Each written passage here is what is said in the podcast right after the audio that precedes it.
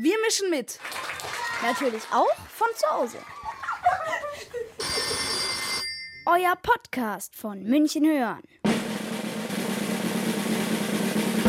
Ich glaube daran, die Krankheit besiegen zu können, wenn wir zu Hause bleiben, uns sauber halten, nahen Kontakt vermeiden und etwas Geduld haben.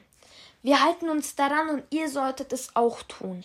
Ich finde es gut, dass wir uns alle jetzt schützen, indem wir Masken tragen, Hände waschen und mit Fremden Kontakt vermeiden. Von unseren Großeltern sollten wir uns fernhalten, damit man sie nicht anstecken kann.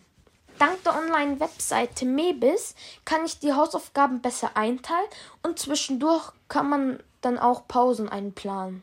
Ich finde es gut, dass wir zu Hause bleiben, da ich mit meiner Familie zusammen endlich frühstücken können.